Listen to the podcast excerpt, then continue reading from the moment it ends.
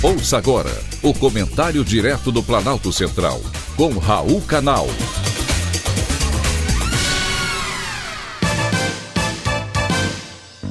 Queridos ouvintes e atentos escutantes, assunto de hoje: spray anti-violência. Hoje eu tenho uma boa e uma má notícia para as mulheres. A boa notícia é que a polícia está testando uma nova tecnologia com o objetivo de proteger as mulheres e combater a violência de gênero.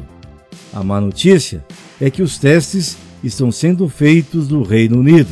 De qualquer forma, é algo que um dia pode chegar ao Brasil. Trata-se de um spray forense chamado Smart Water.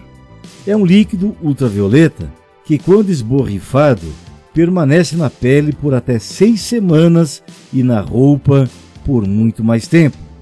Com a substância, a polícia pode rastrear alguém de volta a um local e saber quem é o agressor e também quem é a vítima. A ideia me parece bem interessante, principalmente porque o estupro e a violência contra a mulher muitas vezes são difíceis de processar judicialmente e muitos desses crimes ocorrem a portas fechadas. E aí pode ser a palavra de um contra a palavra do outro. A ideia de utilizar o spray forense partiu do detetive Lee Belry, superintendente da polícia de West Yorkshire, no Reino Unido. Os departamentos de polícia locais estão usando o kit que custa 150 libras ou cerca de 990 reais por pessoa.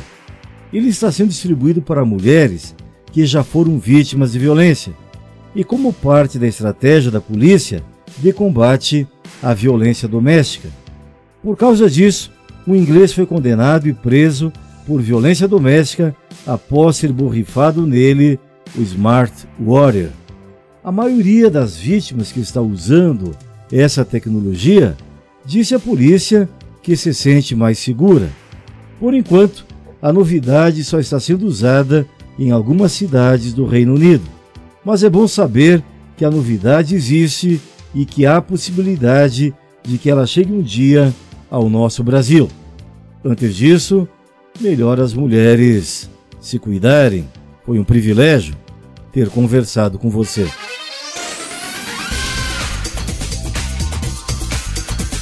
Acabamos de apresentar o Comentário Direto do Planalto Central, com Raul Canal.